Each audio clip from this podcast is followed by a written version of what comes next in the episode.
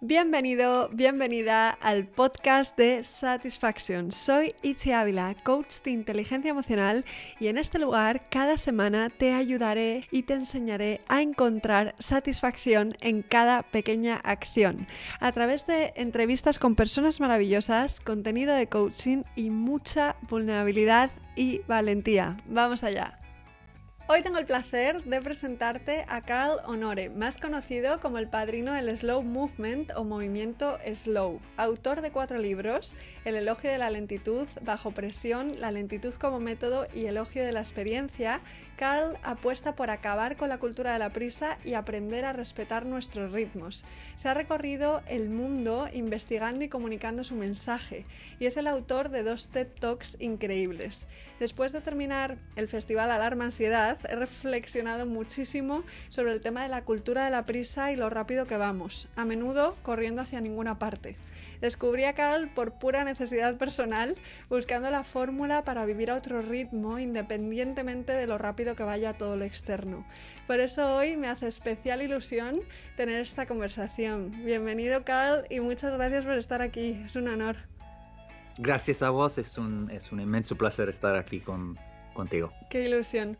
Pues nada, mira, yo siempre empiezo las, las entrevistas, Carl, echando para atrás en el tiempo. Entonces, lo primero que te voy a preguntar es, ¿dónde estaba Carl un día como hoy, hace 10 años, y qué has aprendido desde entonces?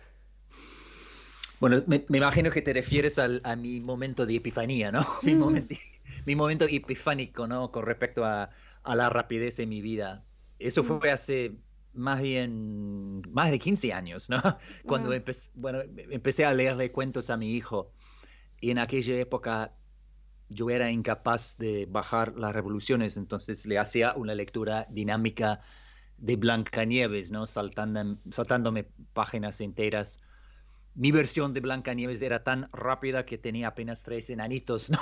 Entonces mi, mi, hijo me dice, che, papá, ¿qué le pasó al gruñón? Y yo sabía que esta situación era lamentable, pero no lograba, no, simplemente no lograba pisar el freno. Entonces seguía leyendo súper rápido hasta que un día oí hablar de un libro titulado Los cuentos para dormir en un minuto, o sea, Blanca Nieves en 60 segundos.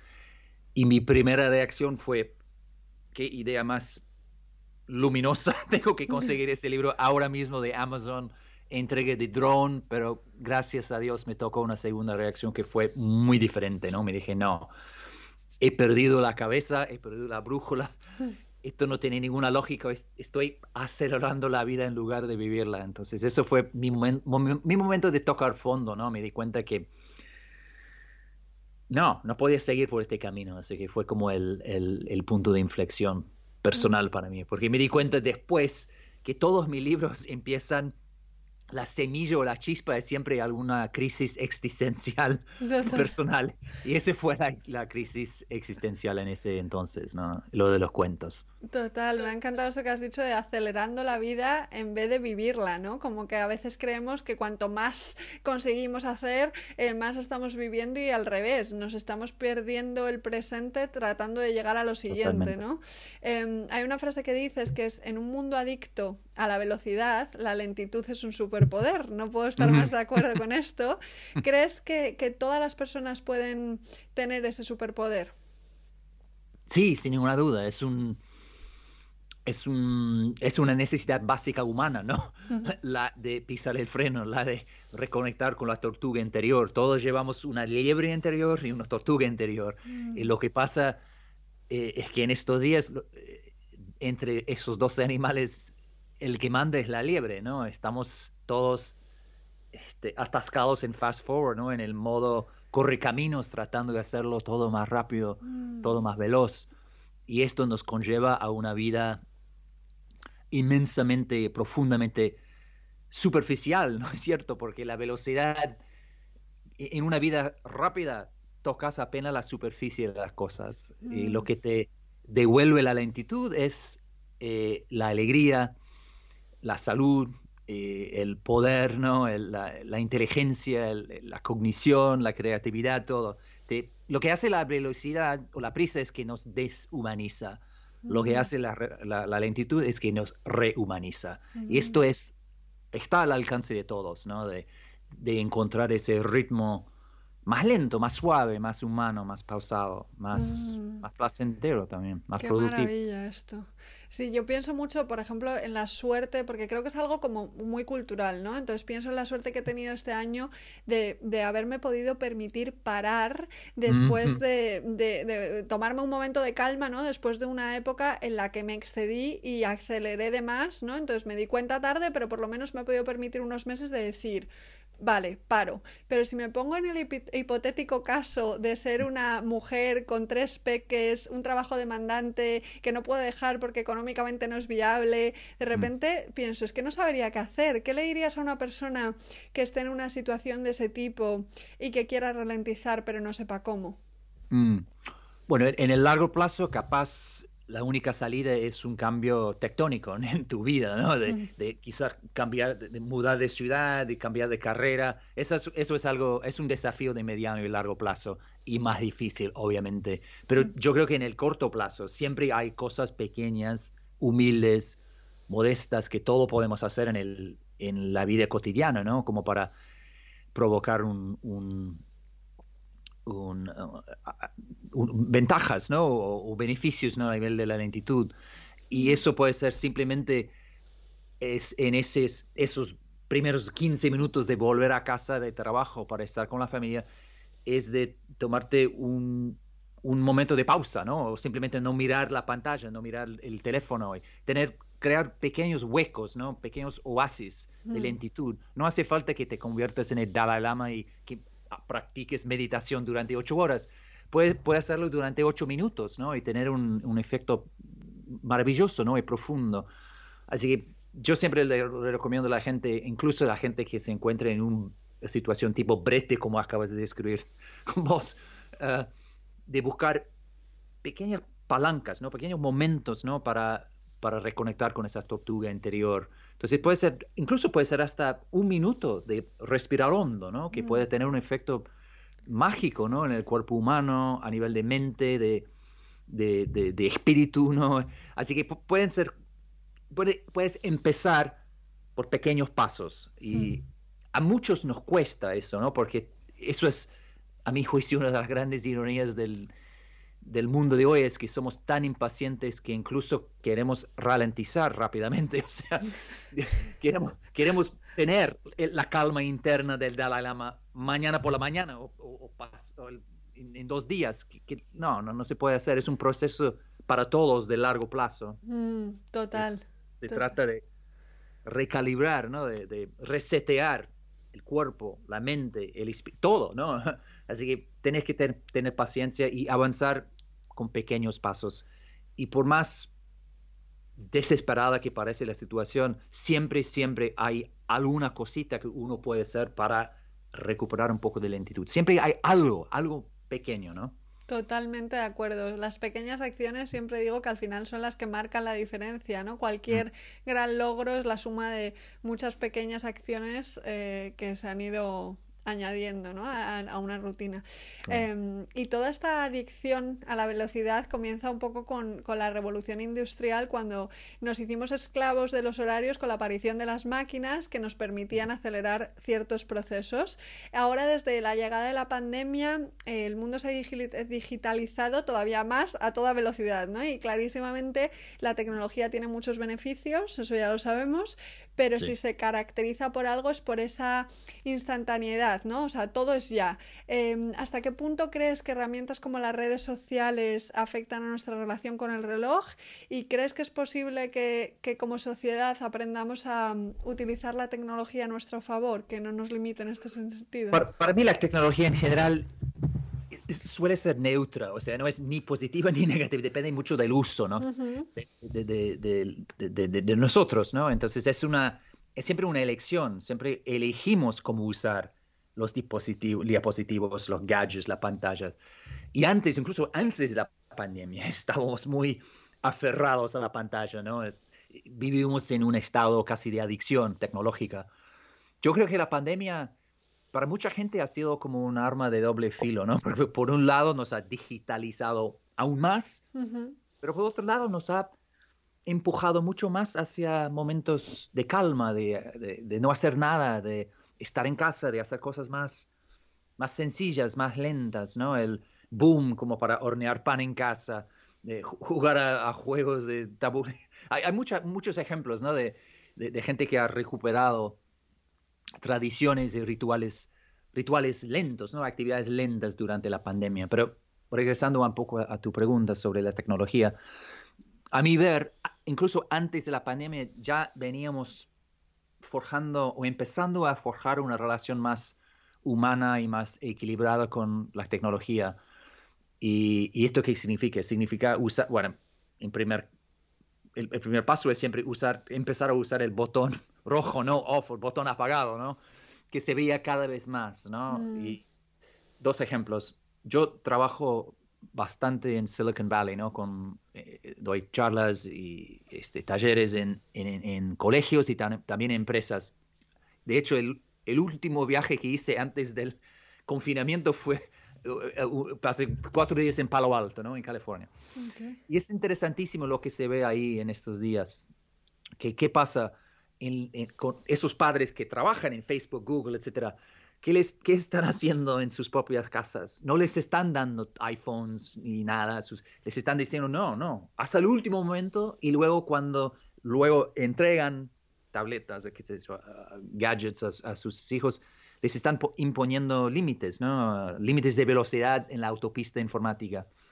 Y esos son padres que nos han vendido, nos vendido a nosotros millones y millones de, de diapositivos, pero en sus propias casas, no, es otro, otra onda. Yo creo que ellos, que son algo así como las, la vanguardia un poco del uso de la tecnología, ya han llegado al punto de absurdo de estar conectados a las 24 horas, eh, se están dando cuenta de que esto es nocivo, nos hace mal ¿no? a todo. Así que en su, en su propia vida se están cambiando las, las reglas del juego, digamos. Otro ejemplo que a mí me da mucho optimismo con respecto a este cambio que se ve a nivel cultural es el nuevo ritual que se llama stacking, ¿no? No sé si te suena stacking. Es como el, el verbo inglés stack, es como amontonar o apilar, ¿no? Sí. O sea, lo que hacen los jóvenes ahora es que cuando salen a tomar un café, qué sé yo, en Starbucks, se sientan todos alrededor de la mesa y amontonan sus celulares, eh, sus móviles en el centro, en el medio de la mesa, y el que agarre primero el celular para que paga. Snapchat, paga la cuenta de todos. Eh, que me parece una costumbre un poco chistosa, pero también muy linda, ¿no? Que, que dice, estamos aquí todos juntos en este momento, nunca vamos a volver a tener este momento ¿Por qué arruinarlo tratando de estar en varios momentos al mismo tiempo? Y eso es un ritual, fíjate.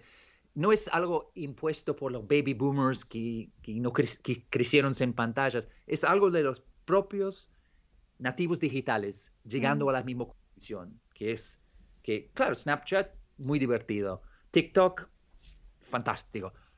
Pero hay límites, ¿no? Hay momentos en los cuales uno quiere estar presente 100%, sin distracción, sin estimulación electrónica. Queremos mm. ese trato, ese intercambio humano a un ritmo humano y natural. Y eso me, me, provoca bastante optimismo, ¿no? Porque no es, no hay ninguna causa perdida, ¿no? Y la mm. próxima generación ni por asomo, ¿no? No son causas perdidas para nada. Ellos también entienden, porque tienen las mismas necesidades básicas humanas de, de calma, de momentos de reflexión, de silencio, de estar uno a uno con alguien sin distracción. Eso es algo universal y lo estamos de a poco recuperando. Qué bueno, qué bueno, porque sí que es verdad que este año es el que yo más he notado que la gente estaba de repente haciendo también detox de, eh, digitales, ¿no? De desconectarse, de decir, apago las redes sociales de repente durante 10 días, ¿no? Y porque estoy, quiero, quiero desconectar. Sí que es verdad que la parte que quizás más me preocupa de todo ese aspecto es el componente como más adictivo, ¿no? O sea, al final en Silicon Valley los creadores o las personas que trabajan en Facebook son muy conscientes de que por, en concreto las redes sociales son bastante adictivas y por eso dicen, oye, mm. no os vamos a dar eh, iPhones ni tablets y luego hay que marcar límites. Entonces espero y quiero eh, unirme a ese optimismo de que pronto eh, sea, esté más normalizado ¿no? el tener esos límites para poder parar. ¿no? Mm. otro ejemplo que te quiero compartir es que ahora saliendo de la pandemia, yo estaba escribiendo justamente sobre este tema hoy, hoy antes de, de esta entrevista que los, los colegios, los forest schools, ¿no? los colegios de bosque, ¿no? cuando los chicos salen a, estudiar en la naturaleza, ¿no? directamente en la naturaleza, e, están pegando un salto impresionante, ¿no? porque es otra contrarreacción, es otra manera de decir, no, basta, ¿no? basta un, un exceso de pantallas, hay que desconectarnos y, sobre todo a los chicos les hace bien mm. tener ese espacio como para explorar el mundo a su, a su antojo, sin distracciones electrónicas. Y eso, eso que antes de la pandemia el movimiento eh, eh, Colegio de Bosque, ¿no? Forest Schools, había crecido muchísimo, pero la pandemia le ha dado un, un, un empujoncito muy fuerte. E incluso los colegios estatales, me, refiero a Inglaterra, donde vivo yo, ¿no? en, el Reino Unido, eh, los colegios eh, públicos no, no, no, se están convirtiendo en, en, colegios de bosque, pero están creando, no sé, capaz una hora al día, ¿no? Cuando salen del, del edificio para ir al, a algún quintal o, jardín o en un espacio verde para volver, porque la naturaleza siempre ha sido la, el colegio principal, original, ¿no? Era ahí que el, ser humano aprendía, en la naturaleza. Entonces eso es, es, otro indicio de un cambio sísmico, ¿no? En la cultura, que estamos reivindicando el valor de, la naturaleza en este caso. Y la naturaleza es la cosa más reacia a la prisa. No, no, existe la prisa en la naturaleza. Tienes sus ritmos y es lo que hay. No, no puedes acelerar la naturaleza. Intentamos hacerlo y siempre termina muy mal. Total, total. Sí, sí, o sea, fíjate, eh, es el mejor ejemplo ese, ¿no? De que por mucho que nos empeñemos en acelerar la naturaleza, no hay forma. Eh, me estaba mm, acordando ahora de, la película de Modern Times de Chaplin, ¿no? En la que, tiempos modernos supongo que se traducirá, en la que hace una crítica muy fuerte a, pues a la industria, ¿no? A, la revolución industrial también, a cuando empezamos a trabajar con máquinas. Eh, y cómo eso nos esclavizó un poco. En América se trabaja mucho más que en Europa o en Reino Unido y, me preocupa un poco que, cada vez nos hagamos un poco más también adictos al trabajo con lo que eso supone, ¿no? porque es, un, es muy demandante a veces. Eh, ¿Cómo podemos luchar con la tiranía de la presión del tiempo, que es cada vez más demandante? ¿Y a qué te refieres con esto que dices de aprender a usar el tiempo con un espíritu más fluido? Mm. Bueno, la famosa expresión menos es más, yo creo que es el punto de partida, ¿no? Que es tanto en la vida privada o la vida personal como en el trabajo, tenemos que priorizar. Y el primer paso para hacer eso es siempre un momento de pausa, ¿no? De reflexión, de, parar y mirar qué es lo que de verdad me importa, qué es, qué es realmente importante aquí, porque si, no, si nunca paramos y nunca nos planteamos no, no, no, nos hacemos esta pregunta, ¿qué es lo que de verdad importa? Caemos en la trampa de hacerlo todo, de querer hacerlo todo. Mm. Y, terminamos priorizando lo urgente a lo importante. Mm. Y, un gran beneficio ¿no? del movimiento slow o del proceso de ralentizar es que le damos vuelta a esa ecuación y empezamos a priorizar lo importante a lo urgente. Y eso es algo que se, que se escucha entre los gurús de productividad, de creatividad en el mundo laboral, es, hacer menos, hacer menos, hacer menos. Y como hay una gran cita del, del famoso inversor Warren Buffett de Estados Unidos que dijo una vez, la gran diferencia entre las personas exitosas y las personas muy exitosas es que las personas muy exitosas le dicen no a casi todo. Y yo, yo creo que esa pequeña palabra mágica, no, es imprescindible, mm. ¿no? Es como la, bala mágica en muchos sentidos, eh, sobre todo en el trabajo, es decir, no, paramos y realmente analizamos qué es, qué es lo que es importante aquí y dejar caer el resto, y eso es, esto te lo cambia todo, ¿no? Te lo cambia mm. todo. Total, total, porque es verdad que a veces pasamos de la aceleración y el multitasking, esta cosa de hacer mil cosas a la vez, a la procrastinación, ¿no? Entonces, para encontrar el equilibrio entre estas dos eh, tendencias... Esos dos polos, polos tóxicos. Tóxicos, sí, total. claro, porque la, multitarea es otro ejemplo, ¿no? Mm, Magistral de lo absurdo de la cultura de la prisa, porque la multitarea no funciona, no existe, ¿no? Es, es un mito. El ser humano es incapaz de hacer multitarea, incluso la mujer, desgraciadamente. Total, que eso es un mito total. Es el, mito número uno ¿no? del, del, del mundo laboral porque lo que estás haciendo cuando haces multitasking es como estás haciendo malabares con varias tareas al mismo tiempo, que, que es cognitivamente un desperdicio, una pérdida horrible del tiempo. total, sí, sí, que sí. Te lleva mucho más tiempo, cometes más errores. Y eso es para mí lo del, de la... Por, un ejemplo, ¿no? Si, das a dos personas la misma lista de tareas, la persona fast, multitarea, que parece muy una persona muy dinámica, muy moderna, ¿no? Y la persona slow, la que, que hace monotarea, que en la medida que sea posible se dedica a una cosa a la vez. Le das a estas dos personas la misma lista de tareas y ¿qué pasa? La persona fast llevará hasta dos veces más tiempo y cometerás hasta dos veces más errores. Entonces es un mm. ejemplo de cuando slow, entre comillas, no es lento, es más eficaz, más eficiente, más productivo. Y yo lo, esto lo llamo la deliciosa paradoja de la lentitud, que cuando ralentizamos al tiempo justo, ¿no? al tempo justo, como dicen los músicos, y estamos presentes y le damos a cada cosa, a cada tarea, toda nuestra atención y, y plenitud, ¿no? Que no solamente obtenemos mejores resultados, sino que con mucha frecuencia los obtenemos más rápidamente. Entonces, para ir más, más, más, más rápido, a veces tienes que ir más lento, ¿no? Total, qué buena esta paradoja. Sí que es verdad que con, el tema de mm, eh, la procrastinación, ¿no? Una de estas dos tendencias, a veces, como tú decías, hay que aprender a decir no a muchas más cosas, mm. eliminar muchas más cosas de nuestra vida. Eh, ¿Cómo podemos diferenciar entre cuando estamos postergando algo porque ahora mismo no es importante y porque es necesario, esa, esa postergación es necesaria, y cuando estamos procrastinando porque eh, hay algo que como que nos da miedo está fuera de nuestra zona de confort, entonces no lo queremos hacer. Sí, e, e, e, es, difícil, sobre todo al principio. Yo creo que una buena medida es que si, vas a faltar o, no vas a cumplir con, un deadline importante, ya es un indicio de que se te ha ido la mano, ¿no? Mm, que, has caído en, la procrastinación. Pero en el, mediano plazo, antes de la, del, este, ¿cómo se dice? del deadline, ¿no? De la plaza de, ah, entrega. Uh, yo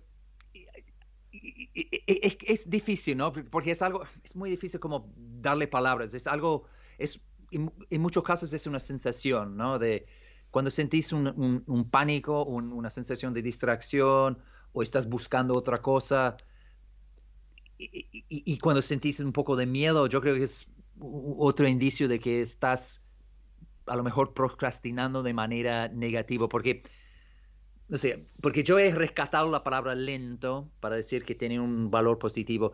A lo mejor toca rescatar la palabra procrastinar para decir que a veces también tiene su valor, porque procrastinar, si lo haces de manera inteligente, racional, puede significar generar momentos para dejar soñar despierto, eh, dejar que devague la, la, mente que te lleva a una explosión de creatividad y, entonces bueno, me estoy cayendo un poco en un debate semántico, ¿no? sí, sí, pero es interesante. yo creo que una manera de, aprender cuando, aprender cómo distinguir entre la buena procrastinación o la mala procrastinación es, es mantener un, como un diario durante tu, trabajo y luego mirar después. Mm. Así que vas viendo, ok, tengo la sensación de que estoy perdiendo el tiempo o no luego haces unos, apuntes y luego después del, cuando el proyecto ya está terminado, tienes un poco de perspectiva, mirar hacia atrás y ver esos momentos. ¿Cuándo, ¿Cuándo, fue que me tocó un momento de creatividad? ¿Qué, me, qué, qué cosas sentía yo a nivel de procrastinación, mi relación con el tiempo, el reloj en ese momento? Y ir como armando un, un esquema para entender los momentos claves. Eso suena un poco complicado, pero en el fondo es muy sencillo. Es, una cuestión de darte una perspectiva un poco más amplia, ¿no? De tiempo, porque en el momento de pánico es, es, más complicado al principio distinguir entre mm. la buena y la mala procrastinación, pero con el tiempo vas armando como una visión un poco más abierta y más amplia, te, te permite en futuros proyectos poder identificar esos momentos de, no, ahora no, me tengo que levantar, darme un, un, pequeño shock y luego, oh no, esto es un buen momento, estoy descansando, estoy como reconectándome con ritmos de pensamiento más profundo, así que no hay ninguna fórmula mágica, ¿no? En el fondo. Es, eh, sí, yo creo que es una cuestión de tomar conciencia y que la procrastinación buena podría asociarse más a lo que hablábamos antes de priorizar, ¿no? Y hay veces que vas a priorizar, por ejemplo, tu descanso o que vas a priorizar cosas que a lo mejor no son productivas, pero que son igual de necesarias, ¿no? Em, hay algo que me encanta y es que hablas de cómo el pensamiento rápido es racional, analítico y lógico, mientras que el pensamiento lento es más intuitivo y creativo. Y creo que, eh, tenemos una gran necesidad de despertar nuestra intuición, ¿no? Que es también eso lo que nos va a ayudar a saber detectar e identificar cuando, desde dónde hacemos las cosas. Em, ¿qué, herramientas recomiendas para poder aprender, aprender a pensar lento? Mm. Yo creo que el, punto de partido es, eh, para muchos es el cuerpo, ¿no? Cambiar un poco el, tu estado físico, ¿no? Porque mm. estamos todos marinados en adrenalina, en, un pánico físico, ¿no? Tomando mucho café, durmiendo insuficientemente. Entonces, un primer paso como para reconectar con ese, pensamiento lento, como dicen los psicólogos, ¿no? Es slow thinking, ¿no? Es el pensamiento más fértil, más rico, más creativo. Es resetear el cuerpo, ¿no? Recuperar un poco esa, esa calma física, ¿no? Cuando, estás bien de cuerpo, ¿no? A nivel físico, eso te permite florecer del cuello para arriba, ¿no? eso es, es cuando empiezas a encender tu, mente. Así que un primer consejo es siempre reordenar tu, estado físico y luego puedes empezar a catalizar la mente. Y cuando estás, llegas a ese, segundo nivel, bueno, puedes ir. Yo, yo, creo que es importantísimo tener momentos de silencio, ¿no? Porque eso si hay un poco de música o Netflix ahí al lado, es como, no, no, no, no puedes dejar fluir la mente, no, porque estás, parte de tu banda ancha está enganchada por ahí, no, momentos de silencio, ah, la naturaleza, recién hablamos de los colegios de bosque, pero la naturaleza ya sabemos que funciona algo así como, como una vacuna prácticamente contra el virus de la prisa, ¿no? Mm. Ya, ya bajar los niveles de, de estrés, aumenta la sensación de calma, estar en un espacio verde. Entonces, muy buena uh, actuación, un muy buen consejo para entrar en ese modo más creativo de pensar es dar una vuelta por, por un parque, ¿no? Por un bosque, ¿no? Otro, otro, mm. otra posibilidad.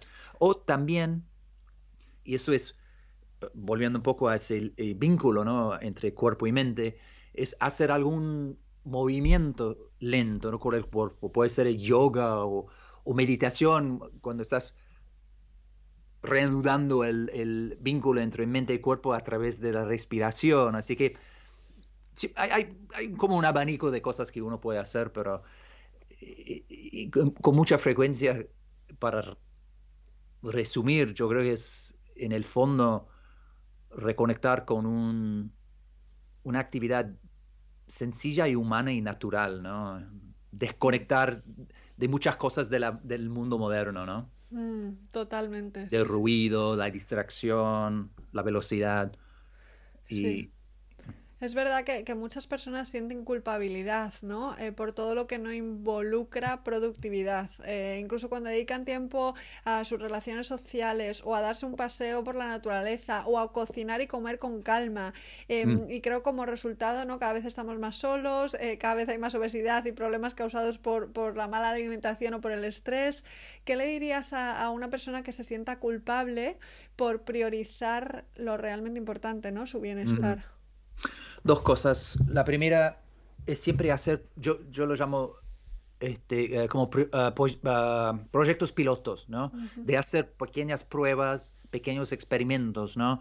Así que en la próxima semana, todos los días vas a parar, no, no dejarás de comer frente a la pantalla. O sea, vas a parar y vas a comer en la mesa, ¿no? Desconectado para disfrutar, para cambiar un poco el ritmo, ¿no? Para reconectar con esa, ese modo tortuga. Y después, al final de la semana, vas a hacer una reunión contigo, ¿no? Para ver cómo me fue, cómo, cómo me sentí. ¿Será que he sido más productivo gracias a esos momentos lentos? Porque luego volví a la pantalla refrescado, reboteado, renovado. Y eso, al haberlo vivido, te, te permite superar la culpa, porque la culpa es, real, ¿no? Y es fuerte gracias al tabú tan arraigado en la sociedad contra la lentitud. Sentimos muchísima este, culpa, vergüenza, muchas cosas peyorativas cuando pensamos en, en, pisar el freno y algo, algo, hacer algo más lento y, supuestamente menos productivo. Pero, y, es una cosa es leer un libro o ver una charla TED, qué sé yo, que, te diga, ah, esto va a ser muy bueno para tu salud y, por ende para tu productividad. Otra cosa es vivirlo. Así que siempre le, recomiendo a la gente que haga pequeños experimentos, ¿no? De, dos días, de una semana, y luego ir experimentándolo, viviéndolo, sintiéndolo profundamente. Y eso te permite mirar más allá de la culpa que nos ata en, en esta situación tan, compleja, ¿no? Mm, total. Sí, sí, y que a menudo te darás cuenta cuando hagas esos mini experimentos de que la paradoja existe, ¿no? Y que eh, cuando paras y te das esos momentos, al final eres incluso más productivo o productiva, aunque ese no sea el, objetivo, ¿no? Em, y es curioso. sí, perdón, dime, Sí, siempre, ahora que me dices eso, me, me hace eh, pensar en otro, otro consejo, que es de de hacer un, buen ejercicio es de proyectarse en el futuro, pensar en tu futuro ser, así que pensar en cómo será dentro de 40 años mirando hacia atrás, qué vas a recordar con, mm. con cariño, con orgullo, con todas las cosas positivas, ¿no? Porque nadie se encuentra en su, su lecho de muerte diciéndose, ojalá hubiera pasado más tiempo en la oficina o en Facebook, ¿no? Pero estas son las cosas que que absorben, que chupan la gran mayoría de nuestro tiempo y cuando no nos dedicamos al trabajo o quizás también a las redes sociales, sentimos esa culpa. Teniendo esa visión mucho más de largo plazo, nos permite salir del, del pánico de la hora, del pánico del momento de acá, porque esto, este pánico de ahora se convierte en una cárcel, no una cárcel psicológica, metafísica, y, y te puedes volar como un pájaro que sale de la cárcel cuando te proyectas al futuro y piensas, dentro de 40 años, ¿qué es lo que realmente me habrá marcado? Dos horas más en la oficina, nunca. Dos horas almorzando con tu abuela. 100%. Mucho más. Ah. Esas son las cosas que, dan, le dan color, textura, sentido, propósito a la vida, ¿no? No las cosas a las que dedicamos el grueso de nuestro tiempo. Es otra paradoja, ¿no? Que, es, es, justo ahí, o sea, es que vamos, es a donde yo iba a ir, porque lo que te iba a preguntar ahora es como que es curioso que cuando las personas están a punto de morir, se suelen arrepentir justamente de haber trabajado de más, de no haber vivido eh, más a su medida, de no haberse atrevido a decir que te quiero a quien querían, eh, de no haberse dado permiso para ser felices. entonces, el otro día estaba viendo un, un, documental de un artista en sus últimos días, ¿no? Que hablaba de esto y, y pensaba es increíble, ¿no? Que, esto ya se sepa y que aún así en el, nos enredemos en el presente y, nos cueste tanto eh, dar valor a lo realmente esencial. Pero la pregunta aquí es, ¿cómo podemos encontrar el equilibrio entre demasiado poco y demasiada cantidad en un mundo que no te invita a encontrarlo? O sea, ¿cómo podemos salir de esa rueda del hámster en la que es tan fácil entrar cuando la sociedad como que nos invita a meternos ¿no? en ese ritmo frenético? Bueno, por un lado, tenemos cada uno que, ir eh, experimentando y creando esos pequeños eh, mini experimentos, ¿no? Para vivirlo, ¿no? Porque al vivirlo, eso nos va a dar la valentía, el coraje para decirle no al, a la sociedad que nos manda otro mensaje, que es el mensaje de no, más es más. Así que al, al haber pasado por esos pequeños mini experimentos, ¿no? Eso nos da la libertad de decir no. Pero otro, otra dimensión, otro elemento es la necesidad de colaborar con otra gente, ¿no? Porque esto es un peligro que se corre mucho en, no solamente en el movimiento slow, sino en los movimientos en general. Porque e, e, yo creo que para mucha gente el movimiento slow o, eh, juntarse a este movimiento al principio es un acto casi de autoayuda, ¿no? Y, siempre se corre el riesgo de caer en, es, en el solipsismo, ¿no? El egoísmo de, ok, yo me dedico a la instituto para lucir más guapa, para ser más productivo, para ser más para ser entonces eso es todo yo yo yo yo yo yo y, y, esto no es en el fondo lo que el objetivo del movimiento slow el movimiento es reconectarnos con los demás hay un lindo este proverbio creo que es bueno en africano en, de origen que es si quieres ser rápido ve solo. Si, si quieres ir lejos ve acompañado ¿no? Mm, o vayan juntos no y eso subraya un punto fundamental en, este terremoto de la lentitud, que necesitamos ralentizar juntos, ¿no? Entonces, a la hora de tratar de superar la culpa, etcétera, tienes que crear una tribu de gente que tenga la misma visión, que, esté buscando la misma lentitud. Entonces te, te, va a te, va a resultar mucho más fácil, ¿no? O sea, que, sean amigos, un vecino, un familiar, tu pareja, tu hijo, quien sea, para que lo hagan juntos, ¿no? Para que vayan juntos, ¿no?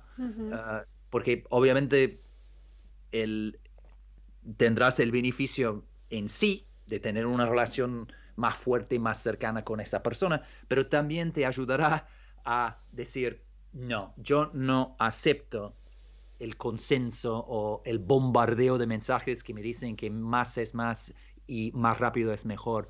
Así que hay que ralentizar, pero hay que ralentizar juntos. Qué bueno esto, me encanta. Eh, total, total, total. Es verdad que además creo que a veces con el, movimiento slow eh, se puede llegar a confundir como que de repente todo va a ser lento, ¿no? Aristóteles decía, cualquiera puede enfadarse, eso es algo muy sencillo, pero enfadarse con la persona adecuada, en el grado exacto, en el momento oportuno, con el propósito justo, de, modo correcto, eso ciertamente no resulta tan sencillo. Y creo que, que podríamos aplicar lo mismo a correr. Al final no se trata de nunca acelerar, ¿no? Sino de saber saber ir ajustando eh, los ritmos de las diferentes em, actividades de cada momento. Y creo que el vivir todo este cambio, ¿no? que al final requiere mucha conciencia, el hacerlo de forma en compañía nos ayuda. ¿no? Em, te quería preguntar ahora sobre el, slow fix, ¿no? el, método de la lentitud que se traduce. El hacerlo en grupo imagino que también ayuda, pero ¿cuáles serían como las características principales para conseguir eh, solucionar eh, problemas como más a largo plazo y no intentar encontrar eh, una solución rápida que luego en mm. realidad nos va a traer más problemas? Bueno, la, receta es muy larga, pero... Así un, mini resumen que ya... un, primer paso es siempre la reflexión, ¿no? Porque esta es una sociedad obsesionada con la reacción, con una reacción instantánea. ¿Cuál es tu solución? No, siempre poner al menos un tiempo, puede ser un tiempo cortito para hacer una pausa, para reflexionar, para mirar el panorama, el pantallazo, ¿no? Para ver esos, detectar esos patrones y detalles, etcétera. Así que tiempo, ¿no? Simplemente tomarse más tiempo. Ah, y también aceptar un momento, un periodo de incertidumbre, ¿no? Eso es algo que nos genera, nos provoca mucho miedo en esta mm. cultura muy basada en las métricas, la, certidumbre, las cifras, los datos y todo, ¿no?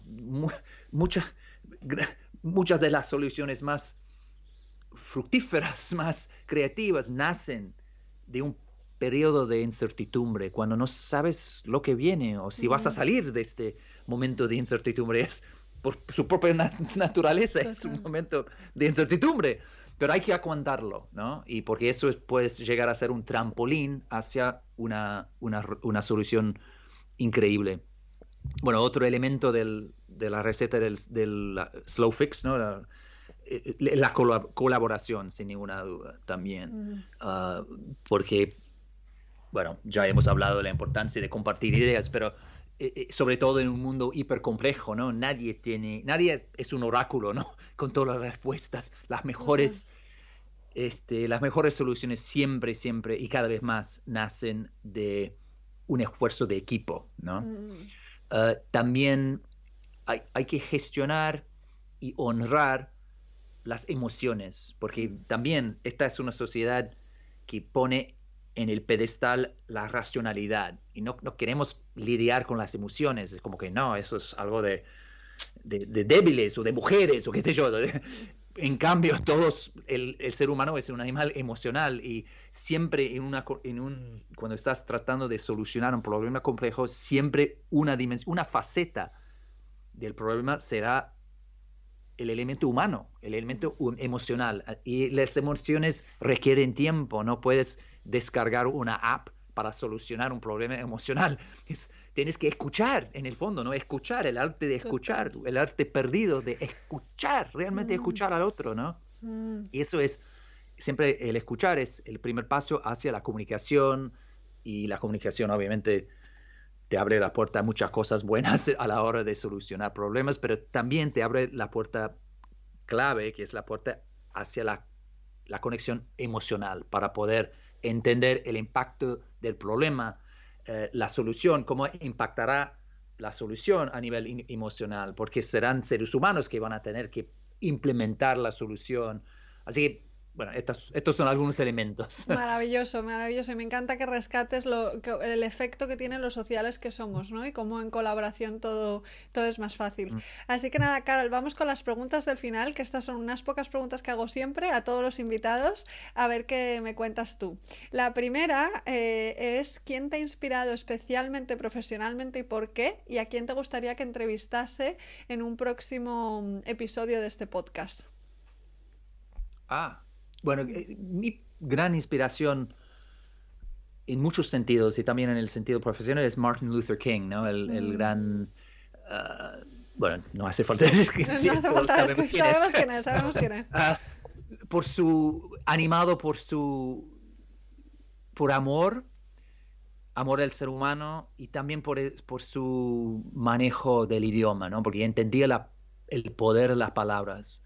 Mm. Entonces, para mí es un no es un, es un, no lo digo mito porque no, eso, no, nadie es un mito, pero eh, ah, siempre ha sido un gran, una gran inspiración para mí, Martin Luther King. Pero ah, ya he muerto, así que no lo puedo entrevistar en ningún momento. Está difícil. Ah, sí. La segunda pregunta era... entrevistar a quién... A mí me gustaría entrevistar, o, o que, que, que, vos... en, este, en este podcast, ¿a quién te gustaría que entrevistase? Ay... Mm. No tiene por qué ser en español, ¿eh? que sé que hemos tenido la suerte de que tú hables español, pero estoy planteándome hacer también en inglés, o sea que vía libre en ese sentido. Hay, hay, tantas personas que me interesan en este momento. Una figura que me interesa mucho, y, y no, no lo digo porque tengo, me genera mucha mucha ansiedad también es Elon Musk, ¿no? El, el CEO de... Será muy difícil que salga. Muy difícil, pero bueno, bueno. Pero es, me parece un, un, un, personaje interesante, ¿no? Y sería mm. interesante. Tengo muchísimas preguntas que me gustaría hacerle mm. y, y, son bastante crítico de cosas que hace, pero es, es algo que está muy en el medio de todo. Mm, eh, totalmente. como la, la, la la, conjunción o el punto común de la tecnología, la cultura, muchas cosas. Así que de todo lo que está pasando. En, el viaje de, Elon Musk. Aunque la verdad que no me cae muy bien como personaje, pero me interesa. Sí, pero a veces es interesante entrevistar a personas que no, no comparten tus puntos de vista o que no te caen bien o fenómeno. Eh, la siguiente pregunta, tú que has viajado tanto por todo el mundo, es ¿qué asignatura añadirías en todos los colegios del mundo si pudieras?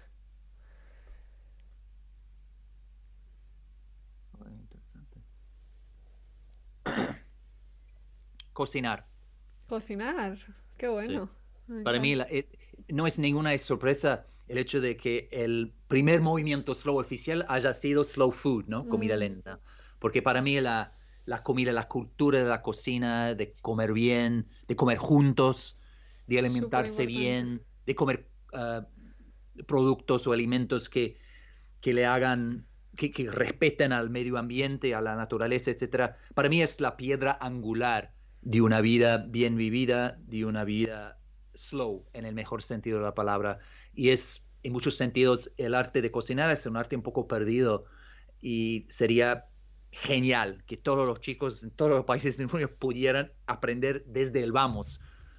Eh, Ah. No solamente cómo cocinar bien, sino todo el entorno, ¿no? Todo lo que conlleva. Mm. Lo que, lo que significa cocinar bien y entender el, el- el arte de comer bien. Qué bueno, me encanta, me encanta esta respuesta, qué interesante. Eh, vale, nos quedan unas poquitas más. Eh, ¿podrías compartir alguna frase o cita que haya marcado tu vida o la haya transformado? ¿Alguna frase que te guste? Ah, sí. ah. Bueno, hay, una, hay una frase de, de Mae West, la actriz.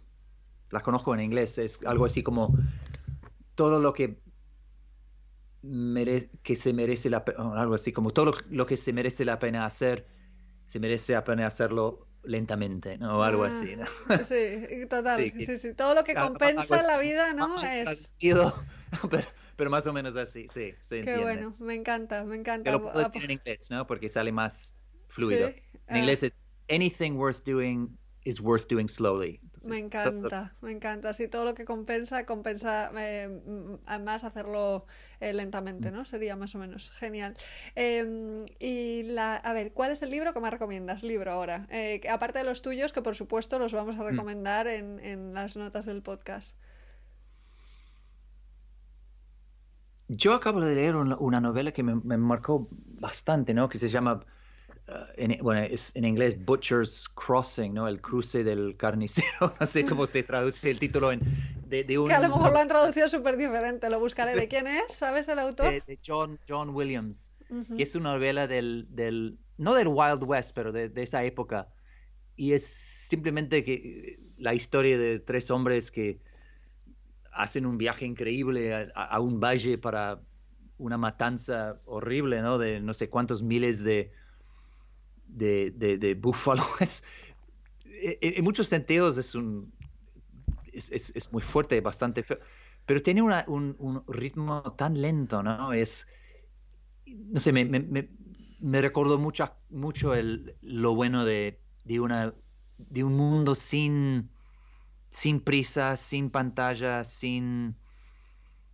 No sé, eh, eh, tiene, un- tiene una sencillez trascendiente. Me, me gustó mucho. Está, Mm. re- recién, la novela recién la terminé, así que estoy como todavía metabolizando, Procesando, procesando, lo que me significó, pero ¿sabes cuando terminas un libro y serás la última página y te dices, esto me marcó, me, me- me voy, a, voy a recordar de este libro y estoy un poco en, en eso con, con ese libro. Es, es Muy- muy- impresionante el, el poder que puede llegar a tener la ficción, ¿no? Para marcarnos y para... mm, Es Yo un tema que me interesa mucho. Yo también. Sí, sí. sí.